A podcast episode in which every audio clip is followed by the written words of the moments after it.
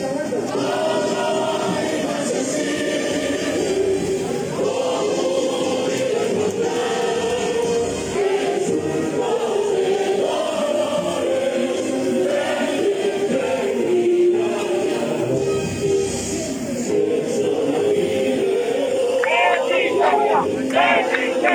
Brasil, Brasil, Brasil. Un estallido social motivado, entre otras muchas razones, por el intento de imponer una reforma tributaria en medio de la pandemia por COVID-19, dio origen el pasado 28 de abril a un paro nacional que ha estado marcado por intensas, diversas y trágicas movilizaciones que aún se mantienen. Además del retiro de la reforma presentada con la excusa de sanear el déficit fiscal de la nación, afectando el bolsillo de quienes han sido los más afectados por la pandemia y sin tocar a los grandes capitales, la ciudadanía exige cambios estructurales en la policía para controlar el uso desmedido de la fuerza, la eliminación del proyecto de reforma a la salud y el cumplimiento del acuerdo de paz que se firmó en 2016, especialmente en lo que respecta a la protección de líderes sociales y de excombatientes. Además, soluciones ante la desigualdad y el aumento de la pobreza. La ciudad de Barranquilla no ha sido ajena a esta realidad nacional y se ha sumado desde el primer día de movilizaciones con marchas y plantones en distintos sectores de la ciudad, exigiendo además al gobierno que pare la brutalidad policial y las masacres de que están siendo víctimas los manifestantes en las distintas ciudades del territorio colombiano y que no se estigmatice a la protesta social y se garanticen los derechos de la misma. La exigencia de la garantía del derecho a la protesta es creciente, como también lo son las cifras de las víctimas en el marco de las protestas reportadas por la Defensoría del Pueblo y otras organizaciones de derechos humanos. Personas asesinadas presuntamente por el accionar de la fuerza pública, personas heridas por el accionar desproporcionado de policías uniformados y de civil, y personas detenidas, gran parte de ellas por medio de procedimientos arbitrarios, siendo sometidas a torturas, a tratos crueles e inhumanos, y personas reportadas como desaparecidas. Una abuela, una abuela que siempre apoyaba desde la puerta de su casa todas las manifestaciones a favor del pueblo y en contra de las injusticias. La abuela falleció. Su familia sigue rindiendo el homenaje a esa abuela que siempre se sentaba en ese jardín a manifestarse y a saludar a todos los manifestantes.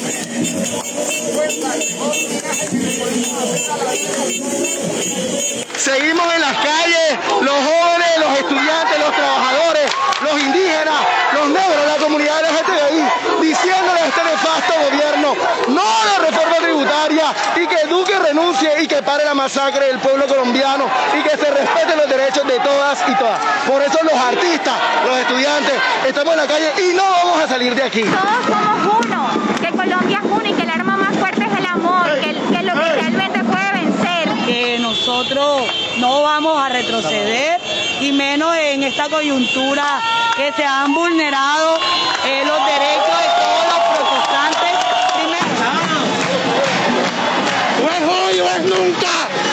Vamos valientes. La lucha está peleando. O es hoy o es nunca.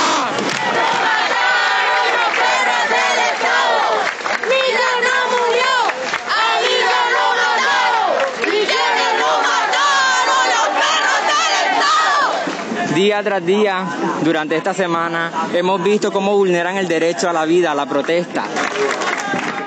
Como en el paro de noviembre de 2019 y en el de septiembre del 2020, las y los jóvenes han sido protagonistas en las calles, con fortaleza y determinación, pese a que la policía y el SMAT arremeten contra ellos de manera indiscriminada. Entrevistamos a Giancarlos Ospino, líder estudiantil de la Universidad del Atlántico y miembro activo coordinador del Comité de Paro Juvenil, quien comparte cómo es su mecanismo de organización, las motivaciones que tienen para continuar las marchas y movilizaciones y el cómo han sido las dinámicas en la ciudad de Barranquilla. Nosotros, como jóvenes, los estudiantes universitarios, las demás expresiones organizadas y no organizadas, hasta esta coyuntura reciente, lo que hacíamos era que coordinábamos con las centrales obreras en el sentido de que nosotros convocábamos a los jóvenes y sumábamos nuestra convocatoria a las iniciativas que ellos normalmente lideraban. Nosotros empezamos a identificar que había un problema eh, de la convocatoria, como que la convocatoria que se estaba haciendo no recogía el 100% del sentir de las personas, ni tampoco coherente con la coyuntura nacional que nos estaba llamando a movilizarnos. En este proceso organizativo de la movilización del 28 se evidenció eh, algo que, que hasta el momento nosotros veníamos manifestando, pero que no se había evidenciado como el 28 de abril. Y es que los jóvenes de la ciudad somos quienes llevamos la batuta, uno, en logística y organización, y dos, en capacidad de convocatoria. Lo que dejamos por sentado es que desde el 28 de abril en adelante iban a ser las centrales obreras y los sindicatos quienes se iban a sumar a la convocatoria de los jóvenes porque ya nosotros habíamos demostrado que éramos la vanguardia en materia de movilización y de organización de las movilizaciones. Entonces, en ese sentido, nosotros hicimos un llamado a que por lo menos vamos a llevar a cabo reuniones intensivas de autoevaluación, de revisar todos los reportes que hemos tenido de las movilizaciones hasta ahora y buscar unas propuestas de consenso con las movilizaciones en materia organizativa, logística, tanto entre la coordinación juvenil como entre la coordinación juvenil y la coordinación de los sindicatos y las centrales obreras para que lleguemos todos a unas definiciones unitarias en consenso que nos permitan salir de la mejor forma de lo que estamos viviendo hoy en día. Hay algunas cosas que se están saliendo de nuestro control porque no nos hemos dado el tiempo de estudiarlas correctamente. Por ejemplo, los casos de infiltración, el tema de la inseguridad barrial que nos ha afectado a las personas que estuvimos haciendo pedagogía, a mí me robaron,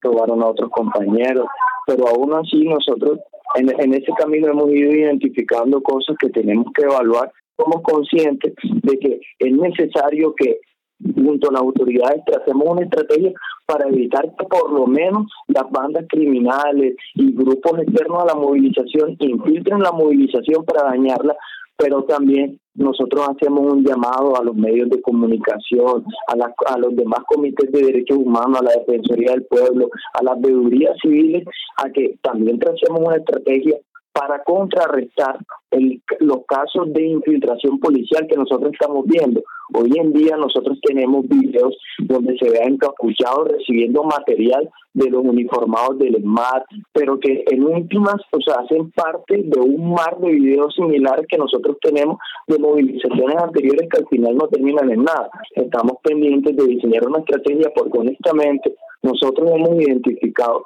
que nos estamos enfrentando contra un aparato sistemático contra el que luchar desde, de la misma manera en, la que lo hemos venido haciendo es una estupidez y una irresponsabilidad. Lo único que estamos haciendo es regalando de muertos a un proceso que todavía no camina y que al contrario el presidente sigue desconociendo y desconociendo.